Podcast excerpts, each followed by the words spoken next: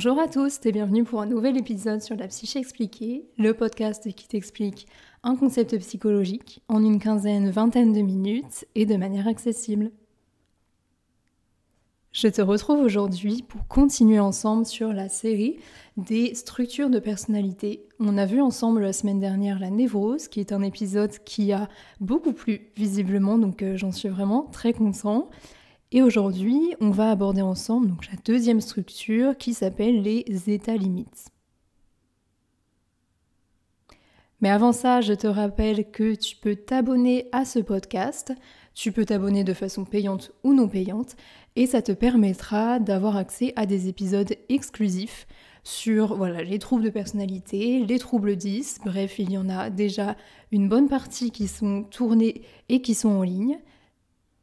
Donc si ça t'intéresse, n'hésite pas, le lien est dans la description. Donc la semaine dernière, on a évoqué ensemble les névroses, hein, qui sont donc une structure de personnalité qu'on retrouve en général chez la majorité des gens. Euh, voilà, chez la population générale, on va dire, c'est plus, voilà, c'est plus présent que les états limites et que la psychose, finalement, encore heureux pour nous. Donc déjà, les états limites, il faut savoir que c'est un terme qui n'est plus vraiment utilisé. Alors voilà, on commence déjà à déconstruire directement ce terme, puisqu'il désignait en fait avant l'état en fait entre euh, la névrose et la psychose. Mais c'était plus une ligne, en fait, une ligne fine qu'il y avait entre la névrose et la psychose. C'était vraiment... Euh, juste avant de tomber dans la psychose, entre guillemets, il y avait l'état limite. Mais aujourd'hui, on se rend compte en fait que c'est une structure vraiment de personnalité à part entière. C'est quelque chose de stable dans le temps, dans le sens qui continue dans le temps. Et du coup, on a finalement modifié les termes et les euh, pensées là-dessus. On trouve aussi le terme de borderline hein, qui est souvent utilisé aussi pour désigner finalement les états limites. Et le terme borderline, donc il désigne, du coup aussi cet état limite à la psychose, hein, c'est-à-dire que le sujet peut avoir des failles, donc des manquements dans son narcissisme, dans sa construction de soi, mais aussi avoir quelques traits psychotiques euh, parfois. Certains auteurs définissent en fait euh, l'état limite comme une introduction inachevée du narcissisme. Comme je te disais, le narcissisme en gros, c'est ce qui va nous permettre de nous construire nous-mêmes, de construire notre ego et notre soi, notre représentation de nous-mêmes. Et chez les états limites, ce narcissisme, n'a pas été construit à 100% dans le sens où il y a eu des manquements en fait. On va voir, hein. il y a plusieurs, euh, plusieurs hypothèses en termes de psychogénèse, ou de naissance de ces failles narcissiques. Ce qui pêche chez les états limites, c'est euh, la différence finalement entre les modèles que ces personnes ont, euh, voilà, ces représentations, cet idéal à atteindre, donc on appelle aussi en psychanalyse l'idéal du moi. Cette différence entre cet idéal et la réalité en fait qui n'est pas tolérable pour les individus état limite. Hein. Les deux en fait sont en tension, mais cette tension ici est vraiment vécue comme euh, trop frustrante et trop insupportable. Alors que chez des sujets névrotiques, voilà, on peut très bien avoir des, représentations, des idéaux, mais se dire aussi que voilà, c'est une ligne conductrice, mais si la réalité n'est pas pareille, c'est ok, on va pouvoir le supporter. Et eh bien chez les, états limites, ce n'est pas vraiment euh, possible. C'est plus difficile en tout cas. Donc cet idéal, en fait, hein, il est vraiment fragilisé ici chez les états limites. Euh, face, à la réalité, à autour, il ne peut pas se construire de, manière, euh, de manière normale et adaptée pour un individu. Donc le terme état limite, il peut quand même être euh, désigné pour la clinique infantile. Hein. Donc chez les enfants, euh, les enfants en personnalité limite, ils auront plutôt tendance à transgresser le cadre qu'on met en place, hein, donc plutôt à vouloir, euh, par manque de limites, justement instauré par les parents, ces enfants vont avoir tendance à aller au-delà des règles, en tout cas à ne pas les respecter. Ce sont souvent des enfants qui sont euh, voilà, très, très choyés par leurs parents, mais au point que ces derniers ne leur donnent pas de règles finalement. Euh, et du coup, voilà, il n'y a pas de limite, il n'y a pas de cadre, donc tout est permis et tout est excusable. Et donc pourquoi est-ce que ce narcissisme n'a pas été achevé chez les états limites? Eh bien ça vient de ce que je t'ai déjà évoqué dans la névrose, à savoir le complexe d'Oedipe. Ici en fait le complexe, le d'Oedipe qui normalement doit se résoudre pendant l'enfance, donc renoncer finalement aux tentations incestueuses envers l'autre parent et en fait calmer entre guillemets hein, son agressivité envers le parent de sexe opposé. Ici, ça n'a pas marché. En fait, la castration, donc le fait de dire à l'enfant que tout ça, ce n'est pas possible en termes de DIP, eh bien si elle n'a pas eu lieu, en fait, il y a eu un ratage à ce moment-là. Donc en termes de psychogénèse, on, va développer un petit peu, puisqu'il y a quatre sous-cas en fait, hein, chez les, en, termes d'éducation, on va dire, hein, et en termes d'enfants euh, avec ses parents. Donc un état limite peut naître euh, finalement d'une relation avec les parents qui a été euh, marquée par une carence narcissique, hein, c'est-à-dire un enfant qui n'a pas été complimenté, qui n'a pas été félicité, qui n'a pas eu de, discours gratifiant à son sujet, etc. Donc pour être plus clair, en fait, hein, finalement, ce ratage au niveau de la castration, il peut avoir eu lieu de diverses manières. Ça peut être très bien des parents qui vont être euh, trop laxistes, entre guillemets, mais aussi euh, des parents qui n'ont pas du tout été là, en tout cas pas été là de la bonne manière pour l'enfant. Donc premier sous-cas, justement, cet enfant victime d'une carence narcissique parentale. Autre cas, des parents qui peuvent carrément attaquer l'enfant, donc lui dire qu'il est moche, qu'il est bête, qu'il ferait mieux de faire euh, comme les parents justement, etc. Donc c'est quelque chose qui est extrêmement violent et ça arrive malheureusement. Ça peut également venir d'un parent qui est absent, donc un père par exemple qui n'amène pas suffisamment les lois, puisque dans la psychanalyse en fait, hein, le rôle du père il est un peu vu justement comme celui qui va mettre les lois, qui va instaurer les lois à l'enfant et éviter que la mère et l'enfant soient trop proches par exemple. Donc ici, s'il n'est pas là, eh forcément, il y a un manquement. Il faut, savoir, que chez les familles homoparentales, par exemple, ou les familles monoparentales, les études sont en cours. Et chez les familles homoparentales, il a été démontré que souvent, il y avait quand même en fait un des deux parents qui prenait le rôle justement de, de casser cette, euh, cette trop grande proximité entre l'enfant et euh, l'autre parent. Donc ça ne veut pas dire que dans les familles homoparentales, il y a quelqu'un qui fait le rôle du père et une autre personne qui fait le rôle de la mère, mais symboliquement, on retrouve en fait euh, ce partage des rôles. Et le dernier cas de figure pour euh, ces enfants qui grandissent état limite, ce serait l'idéalisation parentale. C'est-à-dire que les, parents vont idéaliser leur enfant, il doit être le premier partout, il doit être tout puissant, il doit être le meilleur tout le temps. Et du coup, l'épreuve de la réalité, donc comme je te disais tout à l'heure, on va encore retrouver ce décalage entre la réalité et les idéaux. Du coup, le sujet, comme ça, est à limite, il va avoir tendance à fuir les relations, puisque ces relations peuvent lui renvoyer une image négative. Et chez l'enfant, du coup, il y a trois, euh, trois, situations qui vont être assez compliquées dans ce cas-là. La séparation, même après l'angoisse du 18e mois.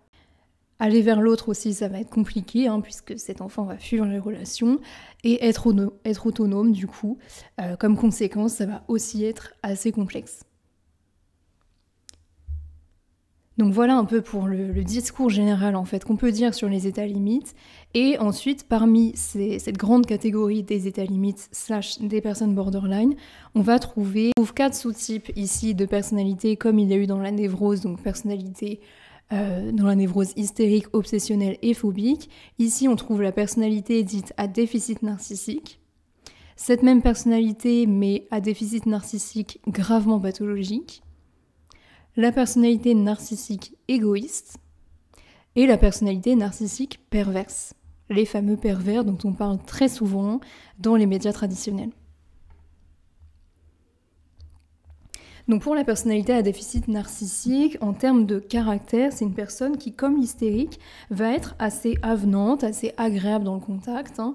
Mais ici, la différence, c'est que l'humeur est très variable et que les relations peuvent se rompre très facilement. Ça va être des personnes assez impulsives qui vont vraiment couper leur monde en deux. Hein. Ça va être tout ou rien, ça va être parfait ou ça va être nul, ça va être enthousiasmant ou ça va être ennuyeux, etc.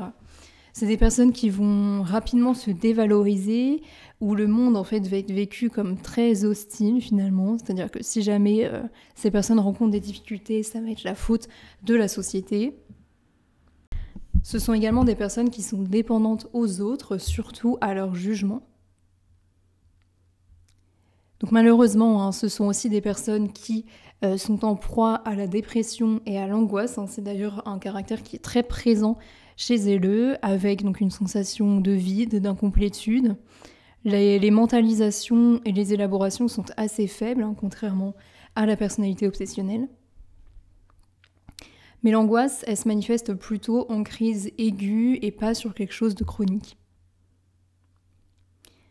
Ce sont des personnes qui sont également en proie à consommer beaucoup de toxiques, donc à avoir des addictions, à manquer d'assurance et tout le temps à rechercher des limites, du coup, qu'elles n'ont pas eues auparavant.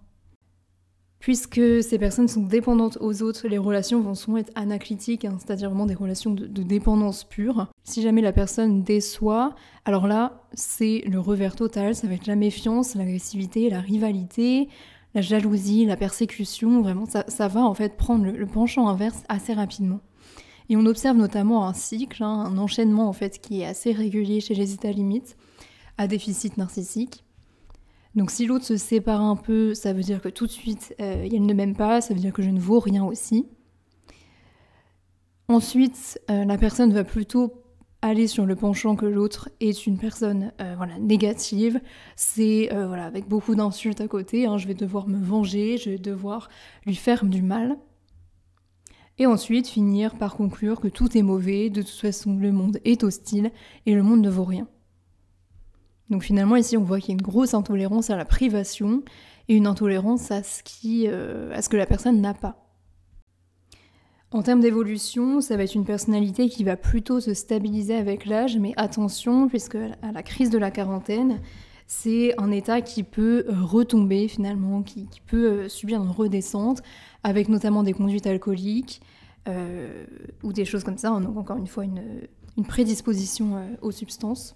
Ensuite, pour la personnalité à déficit narcissique gravement pathologique, cette fois-ci, on va retrouver euh, plutôt des sujets qui à l'école vont être agressifs, vont plutôt émettre euh, des conduites délinquantes avec des passages à l'acte, donc de la violence qui va être autant tournée vers eux que vers autrui. Avec donc une prévalence encore une fois à l'alcoolisme, à la toxicomanie et euh, de la de l'agressivité, de l'impulsivité et des comportements un peu antisociaux finalement. C'est des personnes qui sont aussi dans le clivage, donc dans le tout bon ou le tout mauvais, et qui vont avoir cette fois-ci non plus une difficulté, mais une incapacité à tolérer la frustration, à tolérer ce qu'elles ce ne vont pas avoir.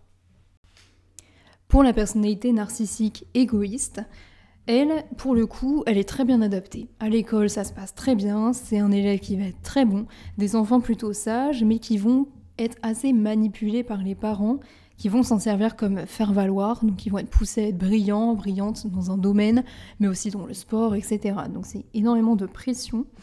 Ce qui fait qu'en grandissant, ces enfants, ils vont plutôt devenir turbulents, dans l'opposition, provocateurs, voilà, que des traits, euh, des traits assez négatifs comme ça, et plutôt inquiétants pour la suite. Mais ça va être excusé puisque l'enfant est très bon à l'école. Donc finalement, c'est pas quelque chose qui malheureusement va, euh, va inquiéter en fait l'entourage tout est justifiable, tout est excusable. Donc forcément, quand on ne met pas de limite, l'enfant va en manquer plus tard et ça va donner un caractère euh, et à limite. Attention, ce n'est pas toujours le cas évidemment, c'est un gros raccourci, mais c'est pour justement que tu comprennes bien la mécanique. En termes de caractère, hein, c'est des personnes qui vont être assez méprisantes, assez hautaines, une, vraiment une tendance à vouloir diriger, contrôler les choses. Ce ne sont pas des personnes qui sont en proie à la dépression cette fois-ci, qui décompensent, hein, donc vraiment qui, sont en crise en fait très rarement. Mais par contre, quand elles le sont, ça va être assez grave. On observe aussi parfois des ratages adaptatifs, hein, dans le sens où des vulgarités peuvent être prononcées, euh, voilà, des, abus de pouvoir, etc. Il y a quelquefois des ratages comme ça qui peuvent, qui peuvent s'observer. Donc c'est des sujets forcément très égoïstes, hein, comme le nom de la personnalité l'indique qui vont rechercher voilà la louange, l'admiration d'autrui, et c'est ce qui fait que qu'elles vont se mettre en relation, c'est parce que l'autre les idéalise. C'est vraiment dans un mode plutôt utilitaire. Alors que ces personnes-là, elles vont rabaisser leur partenaire, elles vont se faire sentir les insuffisances, c'est vraiment extrêmement difficile à vivre. Et enfin, on va terminer ce podcast avec la personnalité narcissique perverse. Donc comme tu vois, en fait, euh, je développe moins sur ces personnalités-là et ta limite, puisque la mécanique est toujours un peu plus la même. En fait, il y a moins de différences parfois qu'avec, enfin contre les personnalités névrotiques. Et puis de toute façon, hein, tu le sais bien, ces podcasts ne sont pas du tout exhaustifs. En 20 minutes, je ne peux pas tout te raconter sur les états limites, sinon ça serait un peu trop facile. Donc pour la personnalité narcissique perverse, cette fois-ci, la loi de morale, la loi morale commune, de bon sens, de sens commun, etc., n'a pas été intégrée. Euh, en tout cas, certains aspects n'ont pas été bien intégrés, ce qui fait que c'est une personne qui va transgresser les règles et l'utilisation de l'autre. Ce sont des enfants qui, plus précisément, vont être euh, ensevelis, vont être euh, voilà, très confrontés aux atteintes incestuelles maternelles, donc une proximité qui est trop dérangeante entre la mère et l'enfant. Ce sont des personnes dont le trait principal, c'est la manipulation, hein, la perversion, la manipulation. On relie souvent les deux et euh, pour le coup, c'est ok. Le pervers va savoir s'adapter aux circonstances. C'est une personne qui est plutôt adaptée en fait socialement. Hein. Elle va avoir tendance à sortir beaucoup de mensonges et elle a besoin d'attaquer l'autre en fait pour se sentir revalorisée. Quand, quand, le, quand le pervers, la perverse voit que l'autre finalement se sent atteint par ses attaques, par ses attaques sans être pris en plus par l'autorité, alors là, c'est le plaisir ultime. Donc dans le milieu familial, hein, il y a eu un manque de structure évident, des principes éducatifs qui ont manqué. Le père, il a souvent été absent, hein, ou alors il a été là mais sans jouer son rôle. La perversion peut la voir apparaître assez tôt, hein, vers 6-7 ans. Ce sont des enfants qui sont malins, qui sont intelligents, qui savent faire des bêtises, qui savent faire des bêtises, mais justement sans se faire prendre par l'autorité. À l'adolescence, hein, on commence à avoir des capacités de séduction et de manipulation qui vont ressortir aussi, avec euh, une tendance à la délinquance qui peut se développer. Donc au premier abord, c'est des personnes qui vont être plutôt agréables, hein, qui ont le sens de la relation sociale, mais qui vont euh, rapidement en fait euh, vouloir être supérieures à l'autre, qui vont être agressives dans les mots et qui vont voilà, éprouver du plaisir à être au-dessus des lois.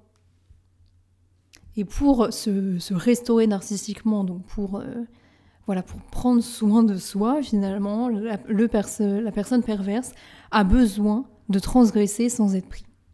Donc c'est des personnes qui vont aimer exploiter les autres avec des relations amoureuses qui sont assez rares, hein, sans affection, et c'est des personnes qui sont tellement fortes en fait dans les discours, dans la rhétorique, qu'elles peuvent nous faire rapidement douter du cadre et de la loi qui sont en place. C'est vraiment des personnes qui savent argumenter, qui savent convaincre et qui, voilà, en fait, avec une autosatisfaction à côté qui est immense.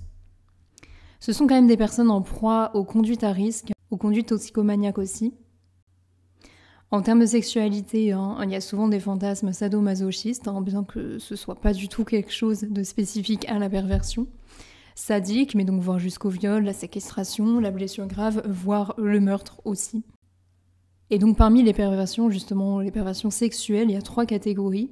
Les conduites qui manifestent une régression, donc le fait de revenir à des stades antérieurs de développement.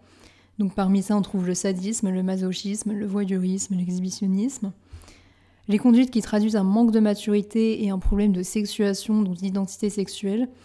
Euh, parmi ça, on trouve la pédophilie.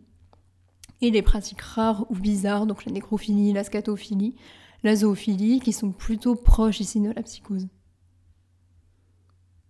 Donc on va trouver plusieurs, euh, plusieurs variantes à ça hein. dans la littérature. Il y, a, il y, a, plusieurs travaux qui ont été faits dessus, si jamais ça t'intéresse, sur les perversions sexuelles notamment. Et voilà finalement ce que j'avais à te dire pour aujourd'hui. J'espère que le podcast t'a plu et que, encore une fois, ça a été clair pour toi. C'est vraiment l'objectif principal de ce podcast, donc j'espère que c'est le cas. Si jamais ça t'a plu, sache que tu peux laisser un avis sur la plateforme où tu l'écoutes avec des petites étoiles, donc je serais ravie que tu m'en laisses un pour me faire un retour. On continuera ensemble prochainement avec un prochain épisode sur la psychose, sur les psychoses même, puisqu'on verra qu'il y a plusieurs types. Comme dans toutes les personnalités, il y a plusieurs sous-types. En attendant, je t'invite à prendre soin de toi et à bientôt.